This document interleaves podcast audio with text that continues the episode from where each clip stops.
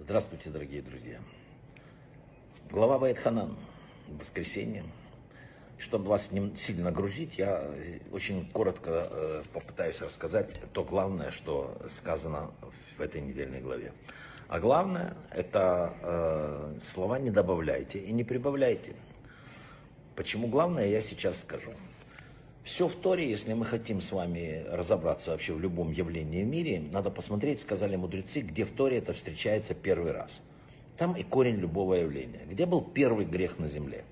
Первый грех был, когда э, съели яблоко. Как это произошло? Бог дал указание не кушать плоды дерева, добра и зла. Хава от себя добавила, что еще не дотрагиваться. Змей толкнул ее, я очень коротко рассказываю, надеюсь, вы все это знаете. Она дотронулась до дерева, осталась жива. И что сказал ей змей? Змей говорит, ну видишь, как ты дотронулась и живая, так и съешь, ничего с тобой не будет. И так родился первый грех, который стал результатом добавления слова «не дотрагивайся». И вот э, раз это все породило первый грех, нам надо понять, что любое добавление или наоборот убавление, каким бы маленьким оно ни казалось, каким бы несущественным, ведет к серьезнейшим проблемам. Однажды Магид Дубна рассказывает такую короткую историю. Однажды, ну скажем, Хаим, да, зашел к нему сосед и говорит, дорогой друг, одолжи мне, пожалуйста, свой стул. Ко мне гости пришли. Он дает ему стул, спокойно. Вечером возвращают ему стул и еще маленький стульчик.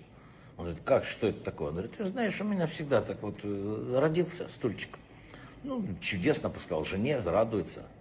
Прошло еще 2-3 дня.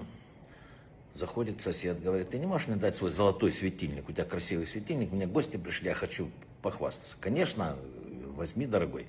Отдал светильник и, радостно потирая руки, ждет.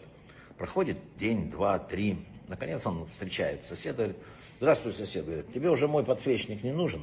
Он говорит, ты знаешь, я не хотел тебя расстраивать, но он умер. Кто умер? Он говорит, подсвечник. Он говорит, ты что, с ума сошел? Как может умереть подсвечник? Он говорит, подожди, но только что ты прекрасно мне поверил, что стул родил. А теперь ты не веришь, что подсвечник умер. Если стул может умереть, то подсвечник может родиться, то подсвечник может умереть. Так любое добавление или убавление, оно обязательно ведет к какому-то негативному результату. Однажды к Равину из Польши пришли делегация, ну, прихожан и сказали, что Рэбе, вы понимаете, вот э, мир меняется, все меняется, надо некоторые вещи все-таки уже поменять, давайте подумайте, давайте что-то, какие-то заповеди уберем. Он говорит, хорошо, знаете, я сейчас все проверю, все первоисточники, поработаю это все, и когда вы ко мне вернетесь там, через недельку, я вам все скажу. Через неделю делегация приходит к нему еще раз, он встречает их радостно, говорит, ребята, все просмотрел за неделю все материалы, великолепно, все в порядке, я нашел.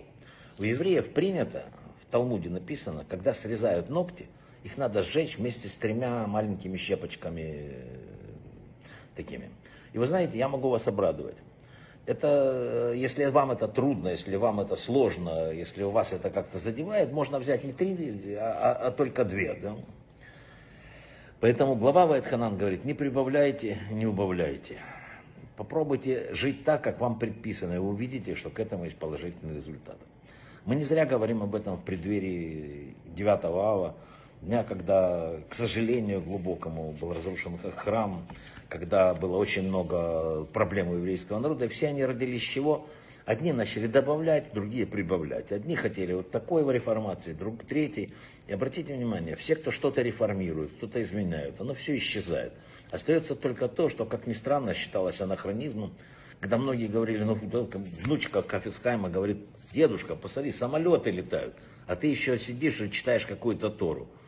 И ответила и Хафицхайм, вы делаете новый мир, а мы продолжаем строить человека. Поэтому мы с вами сейчас, если посмотреть направо и налево, мы увидим. Не поменяв человека, новый мир не построишь. Не изменив внутренность, какую-то сущность внутреннего человека, которая желает захватывать, э, воевать, там еще что-то, мы не изменим мир, он всегда будет такой. Казалось, то, что уходит навсегда, возвращается опять. Поэтому не добавляйте и не убавляйте. И вообще надо слушать голос Бога, потому что Он единственный, кто ни от кого не зависит, ни от чего не зависит, и который несет нам правду. И как э, мудрый отец пытается достучаться до нашего иногда ну, как сказать, затемненного сознания. Брахава от слаха, всего самого-самого лучшего.